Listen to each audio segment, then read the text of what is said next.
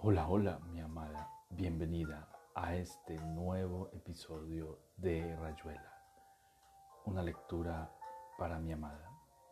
Hoy continuaremos con la lectura de esta gran novela del escritor Julio Cortázar. Espero te guste. Te amo. Continuación del capítulo 28 de Rayuela. C'est pas de qu'à, decía el viejo. Empecheo los gens de dormir a cette heure, heure se strop encore. Jamais parlandrai à la police, moi, et puis que sais que vos foutez là. Vos planquez parterrez contre la portée. Jaurais pour me casser la gueule, merde alors. Anda a dormir viejito, decía Horacio, tirado cómodamente en el suelo. Dormir, moi? Avec le bordel que fait votre bonne femme? Calos comme culotte, mas je vous préviens, qu'un épaissera pas comme ca, vos aurez de mes nouvelles. Mais de mon frère le poète on an eus nouvelles dijo Horacio bostezando. ¿Vos te das cuenta de este tipo? Un idiota, dijo la maga. Uno pone un disco bajito y golpea. Uno saca el disco y golpea lo mismo. ¿Qué es lo que quiere entonces? Bueno, es el cuento del tipo que solo dejó caer un zapato, che. No lo conozco, dijo la maga. Era previsible, dijo Oliveira. En fin, los ancianos me inspiran un respeto mezclado con otros sentimientos, pero a este yo le compraría un frasco de formol para que se metiera adentro y nos dejara de joder.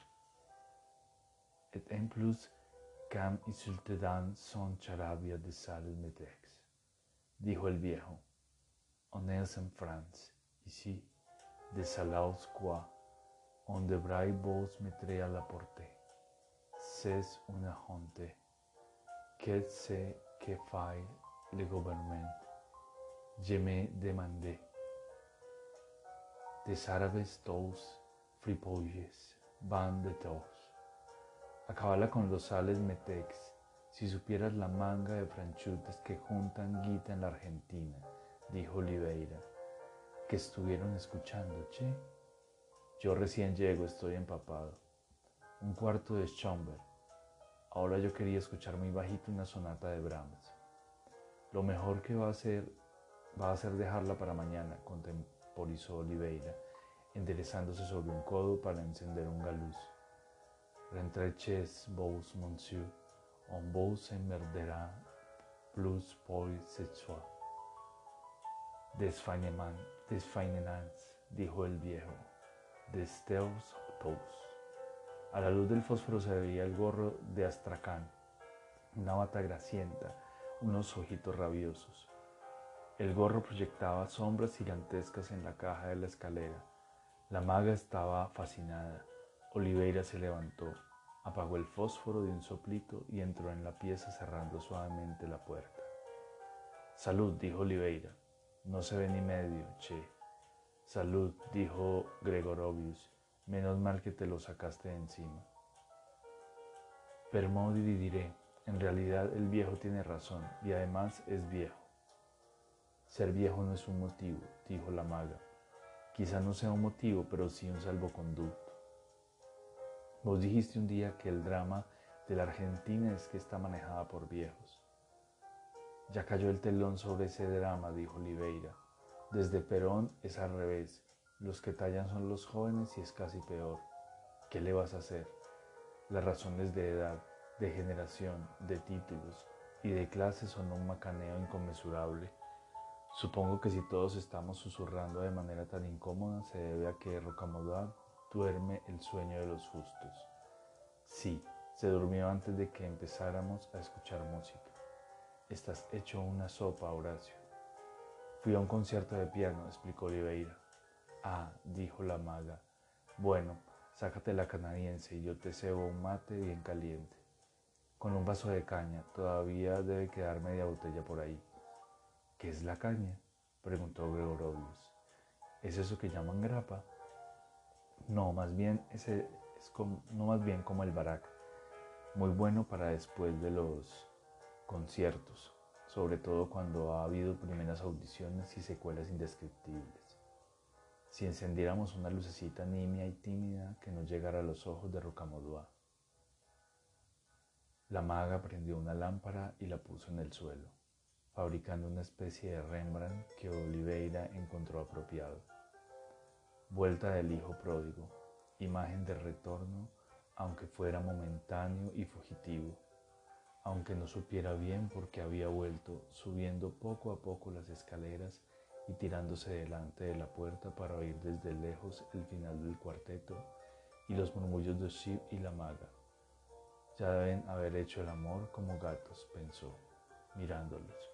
Pero no, imposible que hubieran sospechado su regreso esa noche que estuvieran tan vestidos y con Rocamodua instalado en la cama. Si Rocamodua instalado entre dos sillas, si Gregorovio sin zapatos y en mangas de camisa. Además, ¿qué carajo importaba si el que estaba ahí de sobra era él, chorreando canadiense, hecho una porquería? La acústica, dijo Gregorovius. Qué cosa extraordinaria el sonido que se mete en la materia y trepa por los pisos pasa de una pared a la cabecera de una cama.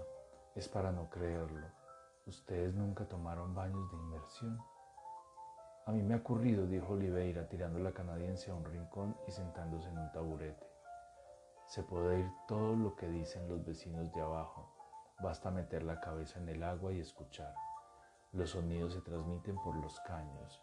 Supongo, una vez en Glasgow me enteré de que los vecinos eran trotskistas. Glasgow suena a mal tiempo, a puerto lleno de gente triste, dijo la maga. Demasiado cine, dijo Oliveira. Pero este mate es como un indulto, che, algo increíblemente conciliatorio. Madre mía, cuánta agua en los zapatos. Mira, un mate es como un punto y aparte. Uno lo toma y después se puede empezar un nuevo párrafo. Ignoraré siempre esas delicias pampeanos, dijo Gregorovius, pero también se habló de una bebida, creo. Trae la caña, mandó Oliveira. Yo creo que quedaba más de media botella. ¿La compran aquí? preguntó Gregorovius. ¿Por qué diablos habla en plural? pensó Oliveira. Seguro que se han revolcado toda la noche. Es un signo inequívoco. En fin. No, me la manda mi hermano, Che. Tengo un hermano rosarino que es una maravilla. Caña y reproches, todo viene en abundancia. Le pasó el mate vacío a la maga que se había acurrucado a sus pies con la pava entre las rodillas. Empezaba a sentirse bien. Sintió los dedos de la maga en un tobillo, en los cordones del zapato. Se lo dejó quitar, suspirando. La maga sacó la media empapada y le envolvió el pie en una hoja doble del de Fígaro Literae. El mate estaba muy caliente y muy amargo. A Gregorovio le gustó la caña. No era como el barak, pero se le parecía. Hubo un catálogo minucioso de bebidas húngaras y checas, algunas nostalgias. Se oía llover bajito. Todos estaban tan bien, sobre todo Rocamodua, que llevaba más de una hora sin chistar. Gregorovius hablaba de Transilvania, de unas aventuras que había tenido en Salónica. Oliveira se acordó de que en la mesa de luz había un paquete de galuz y unas zapatillas de abrigo. Tanteando se acercó a la cama. Desde París cualquier mención de algo que esté más allá de Viena suena a literatura, decía Gregorovius, con la voz del que pide disculpas. Horacio encontró los cigarrillos, abrió la puerta de la mesa de luz para sacar las apetillas. En la penumbra veía vagamente el perfil de Rocamodua boca arriba, sin saber demasiado por qué le rozó la frente con un dedo. Mi madre no se animaba a mencionar la Transilvania. Tenía miedo de que la asociaran con historias de vampiros, como si eso y el tocay, usted sabe. De rodillas al lado de la cama, Horacio miró mejor. Imagínese desde Montevideo, decía la maga. Uno cree que la humanidad es una sola cosa, pero cuando se vive del lado del cerro, el tocay es un pájaro. Bueno, en cierto modo, la reacción natural en esos casos. A ver, primero, ¿qué quiere decir en cierto modo? ¿Es un pájaro o no es un pájaro? Pero no había más que pasar un dedo por los labios. La falta de respuesta. Me he permitido una figura poco original, Lucía. En todo buen vino duerme un pájaro. La respiración artificial, una idiotez. Otra idiotez que le temblaran en esa forma las manos. Estaba descalzo y con la ropa mojada. Habría que friccionarlo con alcohol, a lo mejor obrando enérgicamente. Un sol la med vin chantai dans del botege. En Escandia sí. Ya Anacreonte creo y se podía casi palpar el silencio resentido de la maga, nota mental. Anacreonte, autor griego jamás leído, todo lo conoce menos yo. ¿Y de quién sería ese verso? Un sol, la meduvin. La mano de Horacio se deslizó entre las sábanas. Le costaba un esfuerzo terrible tocar el diminuto vientre de Rocamodua, los muslos fríos, más arriba, arriba parecía haber como un resto de calor, pero no. Estaba tan frío. Calzar en el molde, pensó Horacio. Gritar, encender la luz, armarla de mil demonios normal y obligatoria. ¿Por qué? Pero a lo mejor todavía. Entonces quiere decir que este instinto no me sirve de nada. Esto que estoy sabiendo desde abajo. Si pego el grito es de nuevo verte trepar de nuevo la estúpida tentativa, la lástima calzar en el guante, hacer lo que debe hacerse en esos casos. Ah, no, basta. ¿Para qué encender la luz y gritar si sé que no sirve para nada? Comediante perfecto, cabrón comediante. Lo más que se puede hacer es, se oía el tintenear del vaso de Gregorovius contra la botella de caña. Sí, se parece muchísimo al barack. Con un galuz en la boca, frotó un fósforo mirando fijamente. Lo vas a despertar, dijo la maga, que estaba cambiando la hierba. Horacio sopló brutalmente el fósforo. Es un hecho conocido que si las pupilas sometidas a un rayo luminoso, etc., Quod era demostrando como el barak, pero un poco menos perfumado, decía Osi. El viejo está golpeando otra vez, dijo la maga. Debe ser un póstigo, dijo Gregorovius. En esta casa no hay póstigos, se ha vuelto loco seguro. Oliveira se casó las zapatillas y volvió al sillón. El, mato está, el estaba estupendo, caliente y muy amargo. Arriba golpearon dos veces sin mucha fuerza. Está matando a las cucarachas, propuso Gregorovius. No, se ha quedado con sangre en el ojo y no quiere dejarnos dormir. Subí a decirle algo, Horacio. Subí vos, dijo Oliveira. No sé por qué, pero a vos te tiene más miedo que a mí. Por lo menos nos saca a relucir la xenofobia, el apartheid y otras segregaciones. Si subo le voy a decir tantas cosas que va a llamar a la policía. Llueve demasiado, trabajátelo por el lado moral, elogiarle las condecoraciones de la puerta. Aludí a tus sentimientos de madre, esas cosas. Anda, haceme caso. Tengo tan pocas ganas, dijo la maga. Anda linda, dijo Oliveira en voz baja. ¿Pero por qué crees que vaya yo? Por darme el gusto, vas a ver que la termina. Golpearon dos veces y después una vez. La maga se levantó y salió de la pieza. Horacio la siguió y cuando oyó que subía la escalera encendió la luz y miró a Gregorovius. Con un dedo le mostró la cama. Al cabo de un minuto apagó la luz mientras Gregorovius volvía al sillón. Es increíble, dijo Sip agarrando la botella de caña en la oscuridad. Por supuesto, increíble, ineluctable, todo eso. Nada de necrologías, viejo. En esta pieza ha bastado que yo me fuera un día para que pasaran las cosas más extremas. En fin, lo uno servirá de consuelo para lo otro. No entiendo, dijo Gregorovius. ¿Me entendés? Macanudamente bien. Ya va. No te puedes imaginar lo poco que me importa. Gregorovius se daba cuenta de que Oliveira lo estaba tuteando y que eso cambiaba las cosas, como si todavía se pudiera, dijo algo sobre la Cruz Roja, las farmacias de turno. Haz lo que quieras, a mí me da lo mismo, dijo Oliveira. Lo que soy, qué día, hermano. Si hubiera podido tirarse en la cama, quedarse dormido un par de años, Gallina pensó. Gregorovio se había contagiado de su inmovilidad. Encendía trabajosamente la pipa.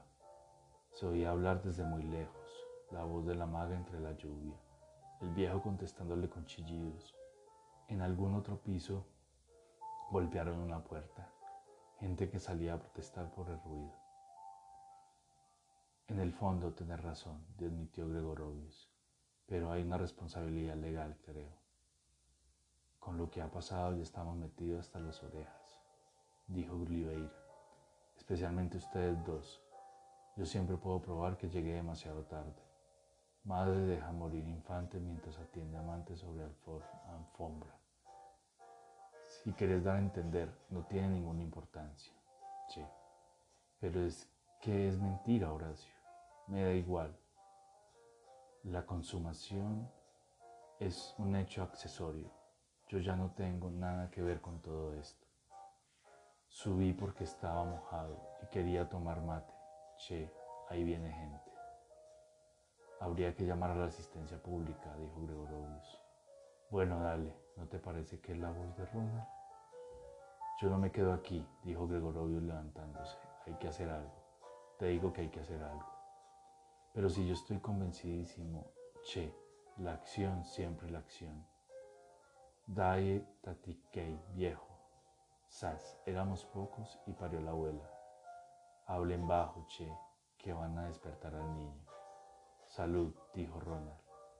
Hola, dijo Babs, luchando por meterle el paraguas. Hablen bajo, dijo la maga que llegaba detrás de ellos. ¿Por qué no cerrás el paraguas para entrar? Tenés razón, dijo Babs. Siempre me pasa igual en todas partes. No haga ruido, Ronald. Venimos nada más que un momento para contarle lo de Guy. Es increíble. Se les quemaron los fusibles. No, es por Rocamodua. Habla abajo, dijo Ronald, y mete en un rincón ese paraguas de mierda. Es tan difícil cerrarlo, dijo Babs, con lo fácil que se abre. El viejo me amenazó con la policía, dijo la maga, cerrando la puerta. Casi me pega, chillaba como un loco. O sí, usted tendría que ver lo que tiene en la pieza. Desde la escalera se alcanza a ver algo. Una mesa llena de botellas vacías y en el medio de un molino de viento tan grande que parece de tamaño natural, como los del campo en el Uruguay, y el molino daba vueltas por la corriente de aire. Yo no podía dejar de espiar por la rendija de la puerta. El viejo se babeaba de rabia. No puedo cerrarlo, dijo Babs. Lo dejaré en ese rincón. Parece un murciélago, dijo la maga. Dame, yo lo cerraré. ¿Ves qué fue? ¿Ves qué fácil? Le ha roto dos varillas, dijo Babs a Ronald. Déjate de jorobar, dijo Ronald. Además nos vamos enseguida. Era solamente para decirles que Guy se tomó un tubo de gardenal. Pobre Ángel, dijo Oliveira que no le tenía simpatía a Guy. Etienne lo encontró medio muerto. Babs y yo habíamos ido a un vernissage. Le tengo que hablar de eso, es fabuloso. Y Guy subió a casa y se envenenó en la cama. Date un poco cuenta. He has no manners at all, dijo Oliveira. C'est regrettable. Etienne fue a casa a buscarnos por suerte todo el mundo tiene la llave, dijo Babs. Oyó que alguien vomitaba. Entró y era Guy. Se estaba muriendo. Etienne salió volando a buscar auxilio. Ahora lo han llevado al hospital. Es gravísimo. Y con esta lluvia, agregó Babs consternada. Siéntese, dijo la maga. Ahí no, Ronald, le falta una pata. Está tan oscuro, pero es por Rocamodua, hablen bajo. Prepararles un poco de café, dijo Oliveira. Qué tiempo, che. Yo tendría que irme, dijo Gregorovius. No sé dónde habré puesto el impermeable. No, ahí no, Lucía. es a tomar café, dijo la maga. Total, ya no hay metro, y estamos también aquí. Vos podrías moler café fresco, Horacio. Huele encerrado, dijo Babs. Siempre extraña el ozono de la calle, dijo Ronald furioso. Es como un caballo, solo adora las cosas puras y sin mezcla. Los colores primarios, la escala de siete notas, no es humana, créeme. La humanidad es un ideal, dijo Oliveira, tanteando en busca del molino de café. También el aire tiene su historia, che. Pasar de la calle mojada y con mucho ozono, como decís vos, a una atmósfera donde 50 siglos han preparado la temperatura y la calidad. Babs es una especie de Rip Van Winkle de la respiración. Oh, Rip Van Winkle, dijo Babs, encantada. Mi abuela lo contaba. En Idaho, ya sabemos, dijo Ronald. Bueno, ahora ocurre que Tien nos telefonea al bar de la esquina hace media hora para decirnos que lo mejor va a ser que pasemos la noche fuera de casa, por lo menos hasta saber si Guy se va a morir o va a vomitar el gardenal. Sería bastante malo que los flicks subieran y nos encontraran. Son amigos de sumar dos y dos y los del club los tenía bastante reventados últimamente. ¿Qué tiene de malo el club? Dijo la maga sacando las tazas con una toalla, secando las tazas con una toalla. Nada, pero por eso mismo uno está indefenso. Los vecinos se han quejado tanto del ruido, de las discadas, de que vamos y venimos a toda hora. Y además Babs se ha peleado con la portera y con todas las mujeres del inmueble, que son entre 50 y 60. They are awful, dijo Babs, masticando un caramelo que había sacado del bolso. Huele marihuana, aunque esté haciendo un goulash. Oliveira se había cansado de moler el café y le pasó el molino a Ronald. Hablándose en voz baja, Babs y la maga discutían las razones del suicidio de Guy, después de tanto jorobar con su impermeable. Gregorovio se había repantigado en el sillón y estaba muy quieto, con la pipa apagada en la boca. Se oía llover en la ventana. Schomberg y Brahms, pensó Oliveira, sacando un galuz. No está mal, por lo común en estas circunstancias sale a relucir Chopin o la Todesmusik para Siegfried. El tornado de ayer mató entre 2 y 3 mil personas en el Japón, estadísticamente hablando, pero la estadística no le quitaba el gusto a cebo que le encontraba al cigarrillo. Lo examinó lo mejor posible, encendiendo otro fósforo. Era un galuz perfecto, blanquísimo, con sus finas letras y sus hebras de áspero caporal escapándose por el extremo húmedo. Siempre mojo los cigarrillos cuando estoy nervioso, pensó. Cuando pienso en lo de Rose Bob, sí, ha sido un día padre y lo que nos espera. Lo mejor iba a ser decírselo a Ronald, para que Ronald se lo transmitiera a Babs, con uno de sus sistemas casi telepáticos que asombraban a Perico Romero. Teoría de la comunicación, uno de esos temas fascinantes que la literatura no había pescado todavía por su cuenta hasta que aparecieran los Huxley o los Borges de la nueva generación. Ahora Ronald se sumaba al susurro de la maga y el de Babs, y haciendo girar el a ralentí el molino, el café no iba a estar listo hasta las mil y quinientas. Oliveira se dejó resbalar de la horrible silla Art Nouveau y se puso cómodo en el suelo, con la cabeza apoyada en una pila de diarios. En el cielo raso había una curiosa fosforescencia que debía ser más subjetiva que otra cosa. Cerrando los ojos, la fosforescencia duraba un momento. Grandes esferas violetas, una tras otra, buf, buf, buf. Evidentemente Cada esfera correspondía a un sístole o a un diástole. Vaya a saber. Y en alguna parte de la casa, probablemente en el tercer piso, estaba sonando un teléfono. A esa hora en París, cosa extraordinaria. Otro muerto, pensó Oliveira. No se llama por otra cosa en esta ciudad respetuosa del sueño. Se acordó de la vez en que un amigo argentino recién desembarcado había encontrado muy natural llamarlo por teléfono a las diez y media de la noche. Vaya a saber cómo se las había arreglado para consultar el botín, ubicar un teléfono cualquiera en el mismo inmueble y rajarle una llamada sobre el pucho. La cara del buen señor del quinto piso, en robe de chambré, golpeándole la puerta, una cara glacial, que el cuán vos demandé a un teléfono. Oliveira confuso, metiéndose en una tricota, subiendo al quinto, encontrando a una señora resueltamente irritada, enterándose de que el pibe Hermida estaba en París y a ver cuándo nos vemos. Che, te traigo noticias de todo el mundo. Traveler y los muchachos del bidú, etc. Y la señora disimulando la irritación a la espera de que Oliveira empezara a llorar al enterarse del fallecimiento de alguien muy querido. Y Oliveira, sin saber qué hacer, Braimen je suis tellement confus, madame monsieur. C'est un ami qui vient d'arriver, vous comprenez. Il n'est pas du tout al courant des habitudes.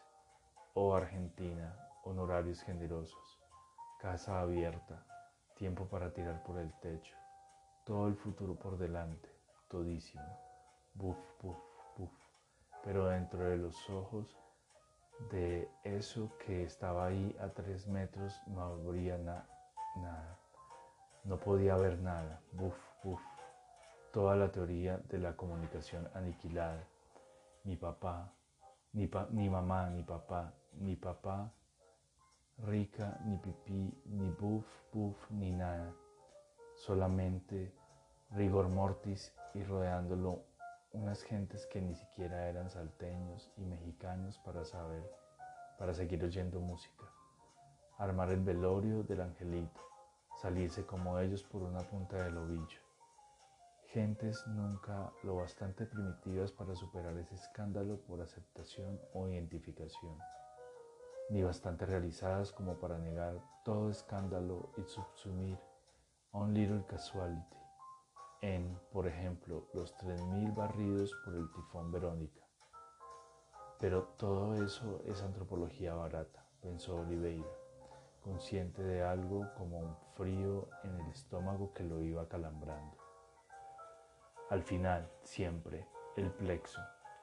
Esas son las comunicaciones verdaderas, los avisos debajo del papel, y para eso no hay diccionario, che. ¿Quién había apagado la lámpara Rembrandt? No se acordaba. Un rato atrás había habido como un polvo de oro viejo a la altura del suelo, por más que trataba de reconstruir lo ocurrido desde la llegada de Ronald y Babs. Nada que hacer en algún momento la maga, porque seguramente había sido la maga, o a lo mejor Gregorovius. Alguien había apagado la lámpara. ¿Cómo vas a hacer el café en la oscuridad? No sé, dijo la maga, removiendo unas tazas. Antes había un poco de luz. Encender, Ronald, dijo Oliveira. Está ahí debajo de tu silla. Tenés que hacer girar la, la pantalla. Es el sistema clásico. Todo esto es idiota, dijo Ronald, sin que nadie supiera si se refería a la manera de encender la lámpara. La luz se llevó las esferas violetas y Oliveira le empezó a gustar más el cigarrillo. Ahora se estaba realmente bien, hacía calor, iban a tomar café. Acércate aquí, le dijo Oliveira a Ronald. Vas a estar mejor que en esa silla. Tiene una especie de pico en el medio que se clavan en el culo. Wong la incluiría en su colección pequinesa. estoy seguro. Estoy muy bien aquí, dijo Ronald, aunque se preste a malentendidos. Estás muy mal, vení y a ver si ese café marcha de una vez, señoras. Qué machito está esta noche, dijo Babs. ¿Siempre es así con vos? Casi siempre, dijo la maga sin mirarlo. Ayúdame a secar esa bandeja. Oliveira esperó a que Babs iniciara los imaginables comentarios sobre la tarea de hacer café y cuando Ronald se bajó de la silla y se puso a los sastres cerca de él, le dijo unas palabras al oído.